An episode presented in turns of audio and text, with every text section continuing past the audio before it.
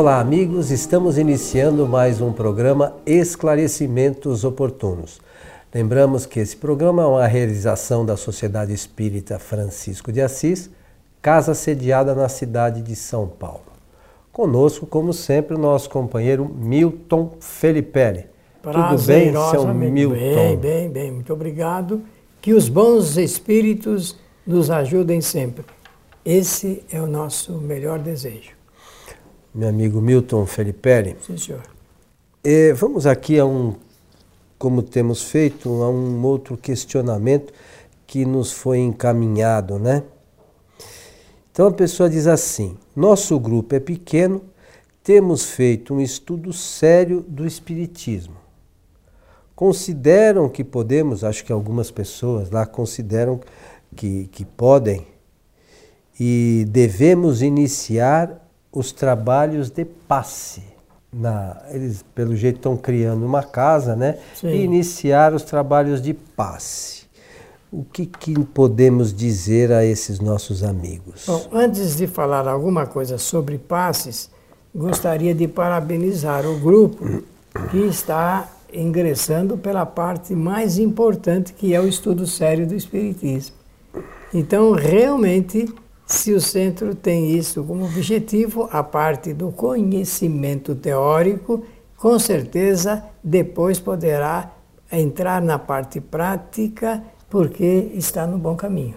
Então, parabéns a, a todos desses, dessa casa, porque é isso mesmo que nós devemos fazer. Primeiro, solidificar a parte da cultura espírita. Né? Allan Kardec propõe isso. Agora, quanto à parte ligada com os trabalhos eh, de passes, temos que fazer algumas considerações. Tá bem? Isso é muito importante. É, dizer que os passes eles é, foram é, introduzidos no meio espírita né, no, no, começo do século XIX, porque alguns estudiosos principalmente ligados com a homeopatia. Estou falando lá da, eh, da sede da corte imperial, lá no Rio de Janeiro. Né?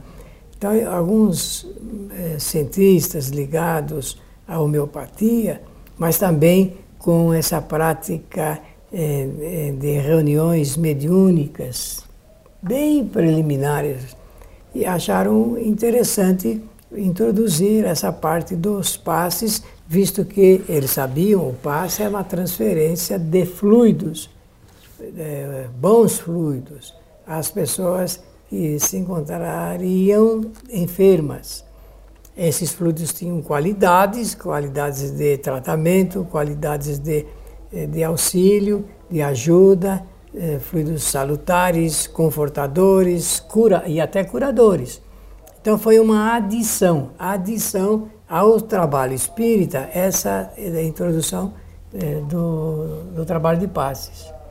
Porque no Espiritismo, o mais importante não é o passe, o mais importante é o conhecimento, é a transmissão do conhecimento. A primeira obrigação do centro espírita não é aplicar passes, é oferecer a oportunidade da pessoa é, estudar o Espiritismo. Isso é a obrigação do centro espírita, objetivo prioritário. Agora, é nessa intermediação existe o, o trabalho de ordem mediúnica, que é a parte é, é, experimental, científica, com essa característica é, do centro espírita.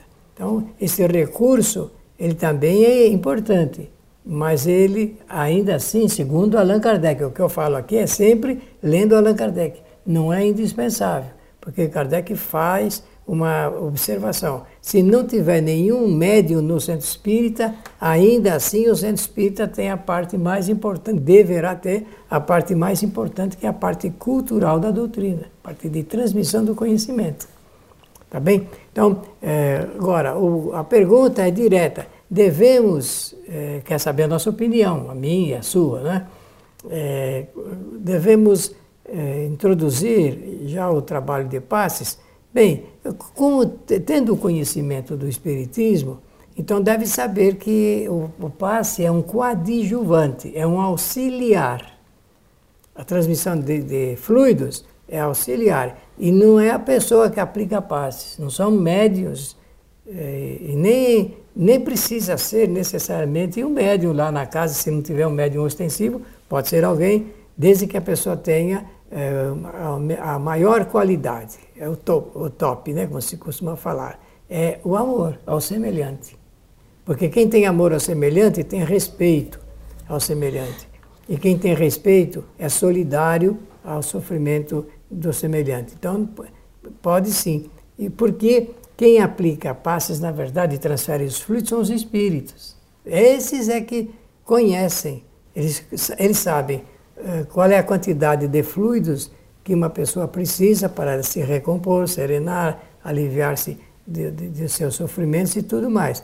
E o espírito faz isso utilizando o pensamento, seu pensamento, o pensamento do médium e o pensamento da pessoa que vai fazer a, faz a solicitação ali. São os três pensamentos. Agora, pensamentos e também os três perispíritos. Perispírito do espírito, perispírito do médium, perispírito do chamado receptor ou paciente que vai pedir o socorro do centro espírita. É, é fácil a gente entender isso porque eh, se eu vou aplicar passe, a pessoa está sentada ali. Na maioria dos casos, a gente nem sabe quem é a pessoa. Não tem nem noção. Não faz ideia de quem seja. Muito menos da enfermidade que ela está enfrentando. Tem algumas pessoas que têm essa condição de é, saber, né? Até tem, mas a infinita maioria não faz a menor ideia do que a pessoa que está ali está enfrentando. Então essa, essa, essa, essa sua informação é muito importante para aquela, aquelas pessoas que trabalham nos centros espíritas, que a maior parte quem faz são os espíritos. Nós doamos amor, né? queremos ali, naquele momento, que a pessoa melhore. Mas se ela está numa enfermidade tal, o que, que eu vou doar para ela? O né? que, que eu vou dar? Então a gente só pode doar o amor e os espíritos trabalham esses fluidos e entregam, às vezes, ali a pessoa que está buscando a melhora, é, uma, uma mudança no seu perispírito, né? Vai depender tudo do merecimento dela também, né, meu? Tem, tem uma série de considerações. Mas quem quer entender o melhor, melhor essa questão relacionada com transferência de fluidos, pode ler lá na Gênese, né? Capítulo o capítulo 14. 14, que trata das curas, né? Para a gente, a gente precisa entender como é que essas coisas se processam. Não existe milagre no centro espírita, né? O centro não. espírita não vai, vai chegar lá ninguém com, com, com uma, faltando uma perna e vai, a perna vai aparecer lá. Não, isso não existe. Né? Então é preciso que a gente entenda que as coisas são feitas é, de forma científica. Os bons espíritos ajudam e nós participamos disso, né? Temos a oportunidade de participar, certo? E lembrar-se do que eh, você disse muito bem, o passe no centro espírita, ele é um auxiliar no tratamento, se for o caso, das enfermidades. A pessoa não deve deixar de ir ao médico, à clínica, né? é ao seu clínico, deve fazer o tratamento direitinho e deve se, uh, se socorrer uh, da ajuda do centro espírita, que nessa parte espiritual pode oferecer uma, uma colaboração uh, coadjuvante. Então, são dois, duas forças combinadas: a da ciência, da medicina e da medicina espiritual. Tem uma outra coisa que é extremamente importante, você, eu só queria reforçar, você já falou no início, que o centro espírita, mesmo que não tivesse médium, o objetivo principal é levar conhecimento. É Kardec que fala isso. Então, então é assim. Se eu vou ao centro espírita, eu tenho que ir buscar conhecimento. Então, para eu buscar conhecimento, aí tem duas questões. Primeiro, a casa espírita precisa se propor realmente a oferecer conhecimento. Se eu sou uma casa espírita, eu tenho que trazer conhecimento espírita. Eu não sou uma casa esotérica. Muito bem. Não posso inventar. As bases fundamentais da doutrina, como a gente fala sempre aqui, estão nas obras de Allan Kardec. Isso mesmo. Né? Não dá para eu querer na casa espírita é, falar, por exemplo, nada contra, mas eu não posso falar de cromoterapia.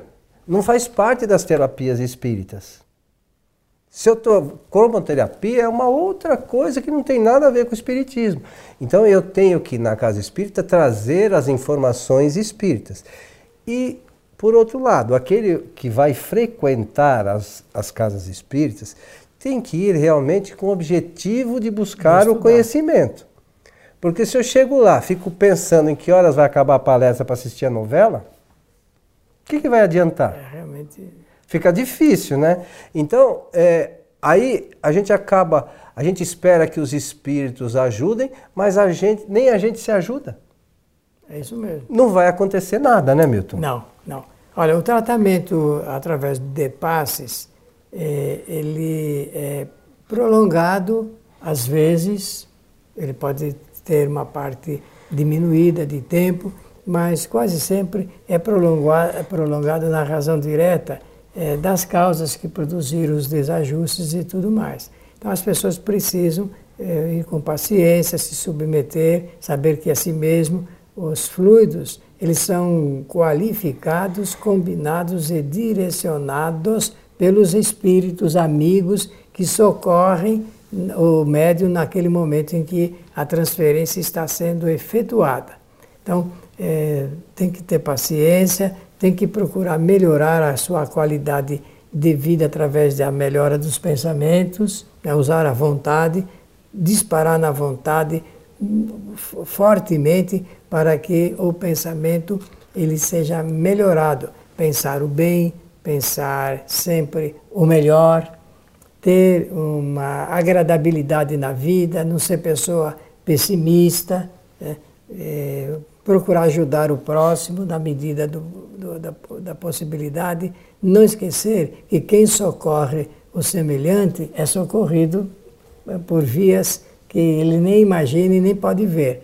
Então, saber que essa é uma grande terapia da vida, Jesus de Nazaré ensinou isso para que nós pudéssemos é, receber é, toda essa bondosa assistência que recebemos é também se dirigir ao semelhante com respeito, consideração, com amor, levar, se possível, algo que possa mitigar aí a sede, a fome, as necessidades materiais, mas principalmente levar a palavra que possa socorrer a parte da carência espiritual. É, e, e às vezes há uma, uma certa confusão é, e você, inclusive, dias atrás, fez uma palestra em nossa casa, falou, fez alguns comentários de, Jeru, de Jesus, qual era o entendimento de Jesus sobre a caridade, né, Milton? E você comentou, você queria que você falasse para as pessoas, que é importante, né, que as pessoas às vezes confundem caridade com, sempre com coisas materiais, é, né? É verdade, há uma ligeira confusão e a oportunidade se oferece para dizer que o pensamento sobre caridade de Jesus não é o mesmo das religiões ou das seitas ou das pessoas que estão voltadas exclusivamente para o mundo material. Jesus é, ensinou que a verdadeira caridade se traduz pelo exercício da paciência, da tolerância e da indulgência. A paciência é uma virtude, uma qualidade de quem sabe aguardar, sabe esperar o momento certo de, de conseguir as coisas na vida. A, a tolerância é desculpar os equívocos e os erros dos semelhantes. E a, e a indulgência é saber perdoar as ofensas. Então, é, para Jesus, quem exerce a paciência, a tolerância e a indulgência é realmente caridoso. Porque quem dá apenas as coisas materiais faz um exercício de benemerência, é verdade mas é uma outra qualidade que pertence às necessidades do mundo social. Eu sempre digo, eu não sei se. Eu, eu falo com convicção, mas vocês sabem, às vezes a gente fala pensando que as pessoas aprovam o que a gente fala. Mas eu penso que quando nós damos um prato de comida para alguém, não estamos fazendo uma caridade, estamos fazendo uma obrigação social. de, de diminuir o grau de sofrimento que passa às pessoas que não têm o que comer. A mesma coisa do que vestir, remédios, um abrigo e tudo mais. Então, essas, é, isso tudo pertence ao, ao, à área da obrigação de ordem social. E, convenhamos, já que é, as sociedades não estão devidamente é, organizadas para atender os espíritos reencarnantes que chegam ao mundo na, na, no atendimento à sua parte prioritária de subsistência, alguém tem que fazer. Então, essas iniciativas de obrigação social pertencem a uma área solidária, é bem verdade, mas só obrigação social. Para ser caridosos, nós temos que levar, conduzir, endereçar o exercício da paciência, da tolerância e da indulgência para com os nossos próximos. Muito bom. E, no, mais uma vez, no centro espírita, é, é, temos que ter o, o, objetivo de levar os esclarecimentos de Jesus. Né? A doutrina espírita veio, de uma certa forma, facilitar, né, Milton, a, a que as pessoas entendam as informações de Jesus.